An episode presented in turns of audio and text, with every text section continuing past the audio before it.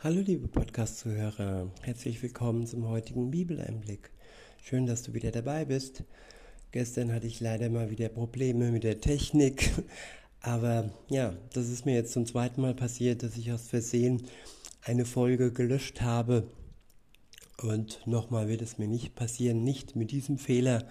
Seid gewiss und ähm, ja, heute klappt es aber und ähm, heute lese ich euch ein Kapitel aus dem ersten Johannesbrief vor.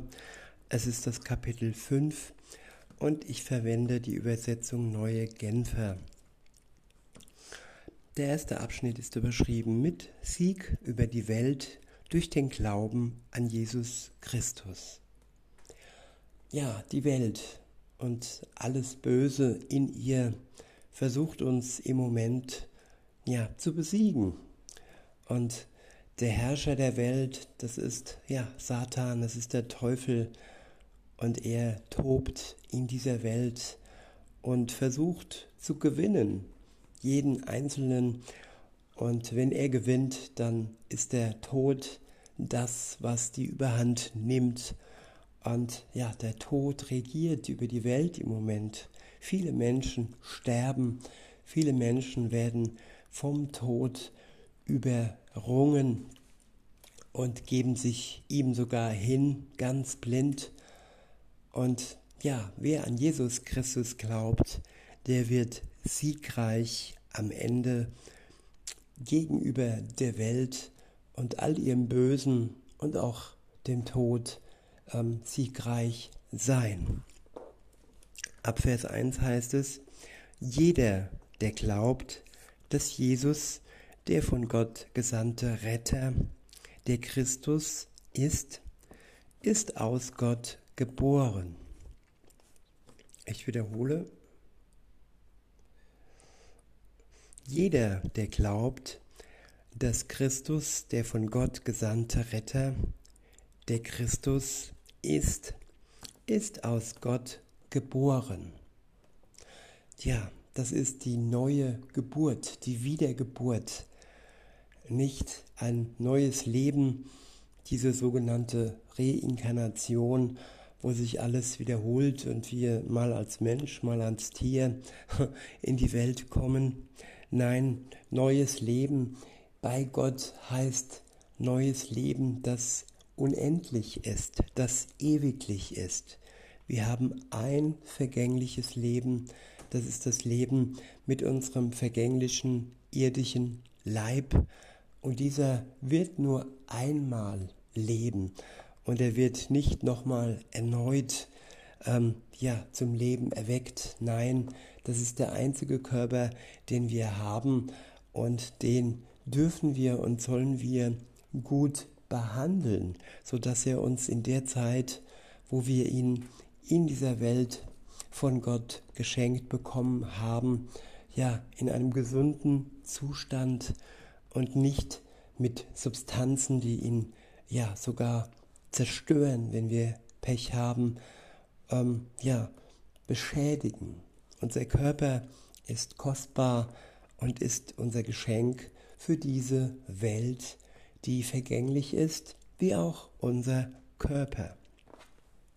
Und wenn wir dann zum Neuen geboren werden durch Gott, dann bekommen wir ja den Pfand, den Heiligen Geist.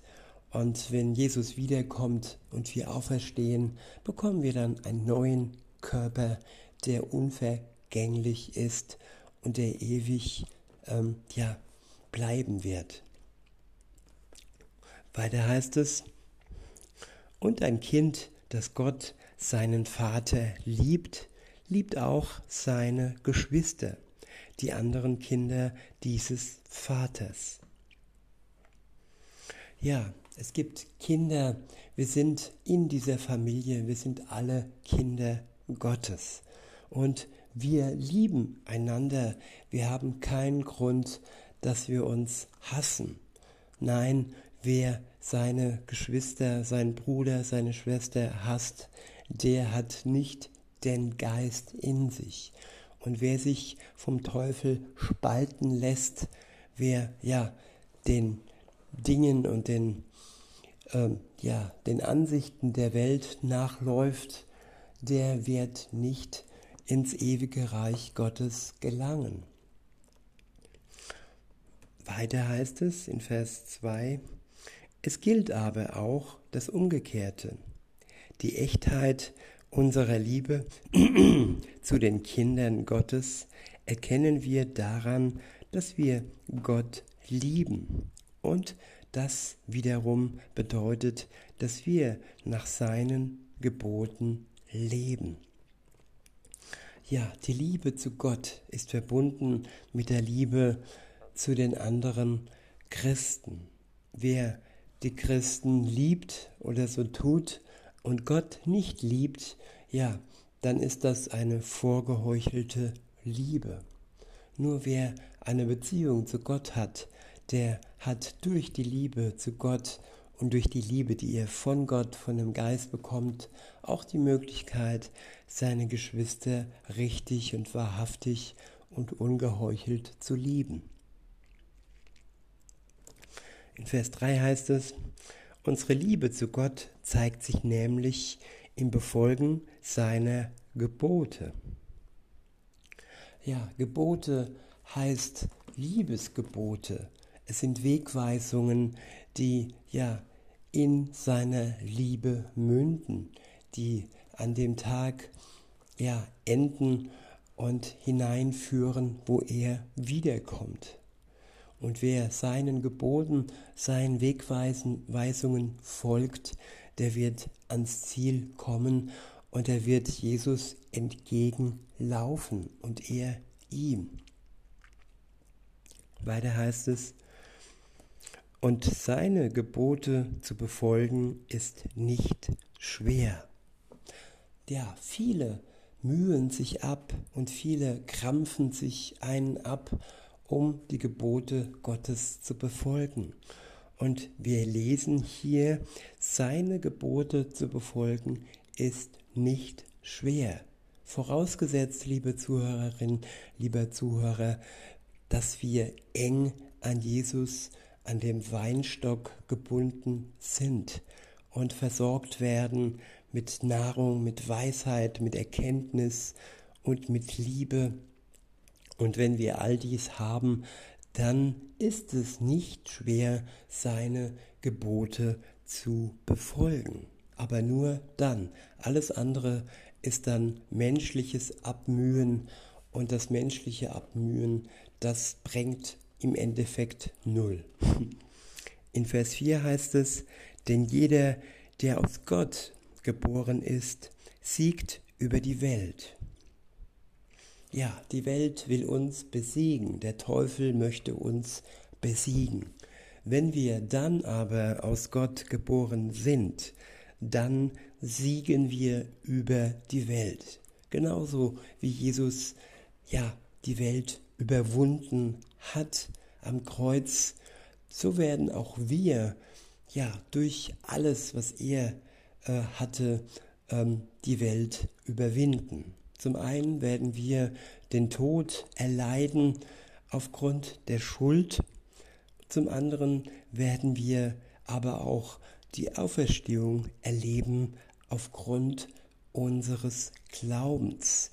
Und ja, die Schuld ist uns gegenüber kein Dorn, kein Dorn mehr, kein Stachel mehr, kein tödlicher Dorn und Stachel mehr, der uns komplett und ewiglich tötet und uns ewiglich von Gott verbannt. Nein, durch den Glauben an Jesus Christus ist all dies, all die Macht der Sünde und des Todes gebrochen. Und ja, all dies gehört zur Welt und die Welt ist von Jesus überwunden und besiegt worden. Und so werden auch wir Überwinder und Sieger durch unseren Glauben an Jesus Christus. Ich wiederhole und fahre fort. In Vers 4 heißt es, denn jeder, der aus Gott geboren ist, siegt über die Welt. Diesen Sieg macht uns unser Glaube möglich. Er ist es, der über die Welt triumphiert hat. Wer erringt also den Sieg über die Welt? Nur der, der glaubt, dass Jesus der Sohn Gottes ist. Tja, es gibt viele sogenannte Gläubige in der Welt, aber nicht jeder glaubt, dass Jesus der Sohn Gottes ist. Fragt einen Moslem, fragt einen Buddhisten, fragt einen Sophisten, einen Esoteriker, einen Satanisten, alle werden leugnen und alle werden ablehnen, dass Jesus Christus der Sohn Gottes ist. Insofern gibt es nur einen einzigen Weg zu Gott, dem Vater, zum ewigen Leben, zur Erlösung, zur Befreiung. Und dieser Weg geht nur über Jesus Christus, den Sohn Gottes, den Retter der Welt. Der nächste Abschnitt ist überschrieben mit Jesus Christus, der Sohn Gottes, eine dreifache Bestätigung. Ja, viele Menschen brauchen Bestätigungen im Leben. Das ist menschlich. Und ohne Bestätigung haben wir nicht den Auftrieb, nicht die Motivation und nicht den Sinn im Leben. Und wir bekommen sogar eine dreifache Bestätigung, Bestätigung, dass Jesus Christus der Sohn Gottes ist. Darum geht es jetzt ab Vers 6. Dort heißt es, er, Jesus Christus, der als Mensch zu uns kam, wurde in zweifacher Weise als Sohn Gottes bestätigt. Bei seiner Taufe und bei seinem Opfertod. Mit anderen Worten, durch Wasser und durch Blut. Ja, Jesus wurde durch seinen Vater bestätigt. Für alle, die in der Welt gelebt haben und es mit angesehen haben. Zum einen die Taufe Jesu, als die, Tau als die Taube, der Heilige Geist vom Himmel kam und Gott sprach, das ist mein geliebter Sohn.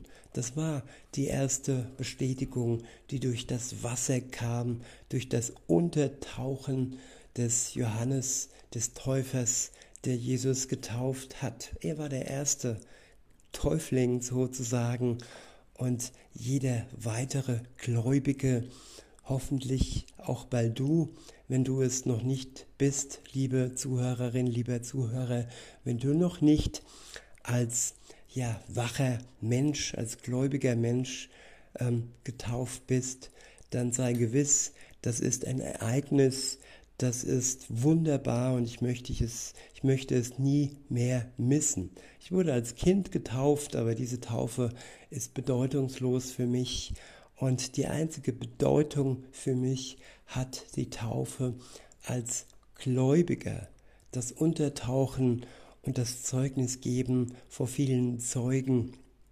Das war sehr wichtig und das Auftauchen und das neu zum neuen Leben kommen, das war das Wichtigste überhaupt. Denn das Auftauchen symbolisiert das Herauskommen aus dem Tod. Das Untertauchen ist der Tod und das Auftauchen ist die Auferstehung, das neue Leben, das uns Gott schenkt.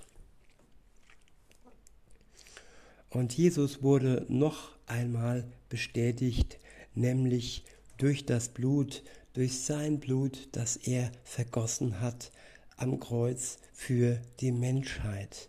Als Jesus starb, da zerriss der Vorhang im Tempel und der Zugang zu Gott durch den Glauben an Jesus Christus wurde wiederhergestellt. Und seitdem hat jeder Mensch, der an Jesus Christus glaubt, Zugang zu Gott, dem Vater. Weiter heißt es, und diese Bestätigung kommt vom Geist Gottes selbst. Und der Geist ist die Wahrheit. Er ist sozusagen die dritte Bestätigung. Zuerst das Wasser, dann das Blut Jesu und dann der Geist Gottes, der beides bestätigt und der in dem Christen Wohnung nimmt und ihm die Gewissheit schenkt, ein Kind Gottes zu sein. In Vers 7 heißt es, somit sind es drei Zeugen, der Geist, das Wasser und das Blut. Und die Aussagen dieser drei stimmen überein. Ja, es gibt keine Widersprüche bei Gott. Gott widerspricht sich nie, wie viele Politiker heutzutage viele Aussagen und die nächste und die übernächste und die überübernächste widerspricht dann der ersten. Und wer dies nicht erkennt und wer dies als normal ansieht, ja, der lebt von der Lüge. Und wer die Wahrheit ähm, erleben möchte, der braucht Jesus Christus eine Beziehung, Beziehung zu ihm und er braucht den Geist Gottes, der die Wahrheit ist. Weiter heißt es, wenn Menschen uns etwas bezeugen, schenken wir ihre Aussage Glauben. Aber die Aussage Gottes hat ein ungleich großes Gewicht, zumal es dabei um Jesus Christus geht, den Gott selbst als seinen Sohn bestätigt hat. Ja, die, das Gewicht, das aus dem Glauben kommt, das aus der Bibel kommt, ja, das sollten wir mehr gewichten wie die Aussagen der Menschen, die oftmals nicht übereinstimmen mit der Aussage Gottes. In Vers 10 heißt es, wer an den Sohn Gottes glaubt, weiß in seinem Innersten, dass Gottes Aussage wahr ist. Doch wer Gott keinen Glauben schenkt, macht ihn damit zum Lügner. Ja, und genau aus diesem Grund sagen viele Politiker heutzutage nicht mehr, so wahr mir Gott helfe bei ihrer Vereidigung. Insofern ist es wichtig, darauf zu sehen, wer diesen Spruch, wer diesen, diese Bekundung denn heute noch ausspricht. Menschen, die nicht mehr, so wahr mir Gott helfe, ja, sagen bei ihrer Vereidigung. Ja, da sollten wir grundsätzlich misstrauisch sein. Weiter heißt es, er will nicht wahrhaben, dass Gott als Zeuge für seinen Sohn eingetreten ist. Und was bedeutet diese Aussage Gottes für uns?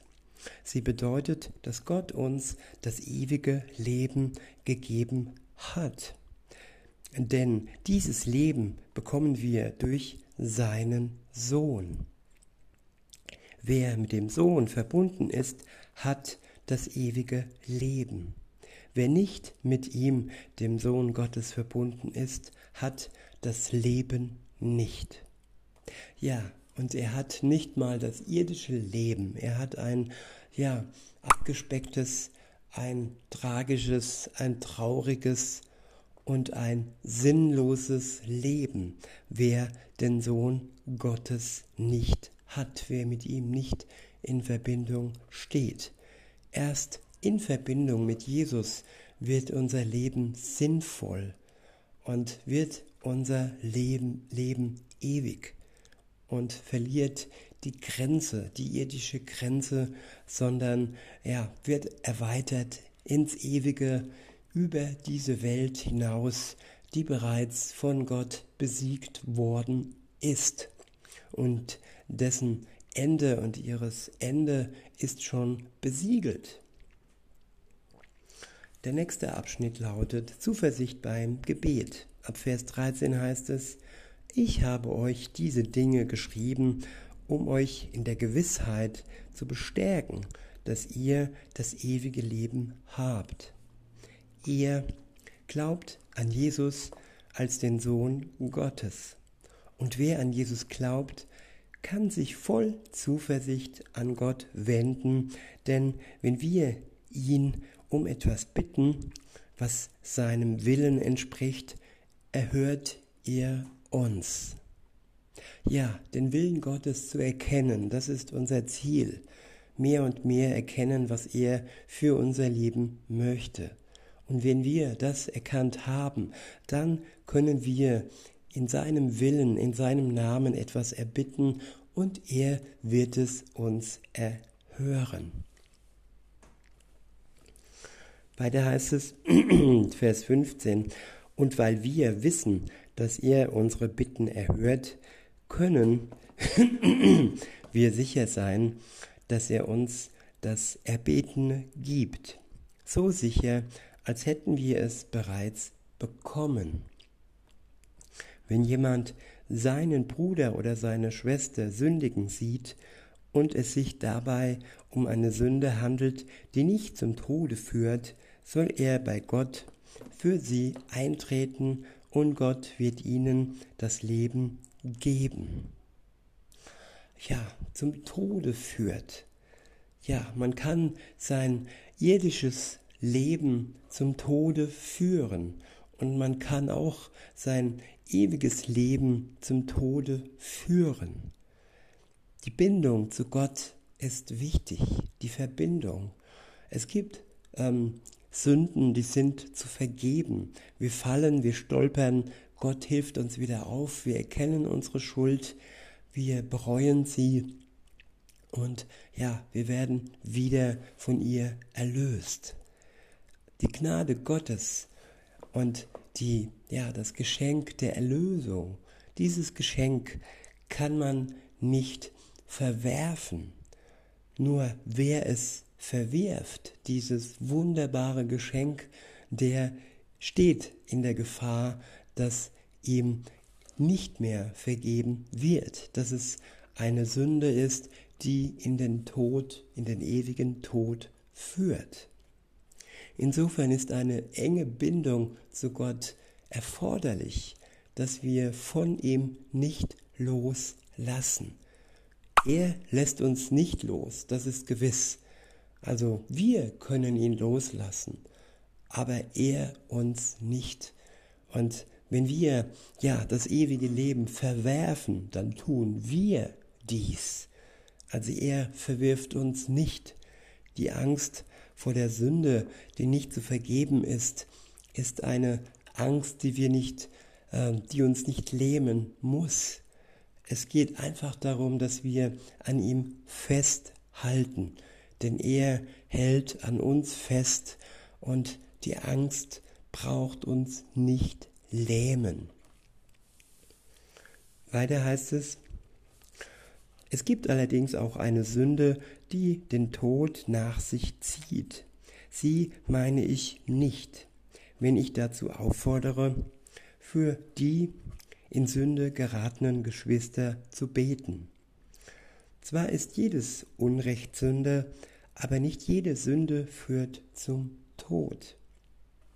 Ich denke wirklich, es geht hier um die Sünde des Verwerfens, dass ich meine Erlösung, dass ich das Geschenk, das Jesus mir am Kreuz, ja, dass er mich befreit hat, dass er mich errettet hat, dass ich dieses Geschenk praktisch verwerfe und Jesus abermals und erneut äh, symbolisch ans Kreuz bringe.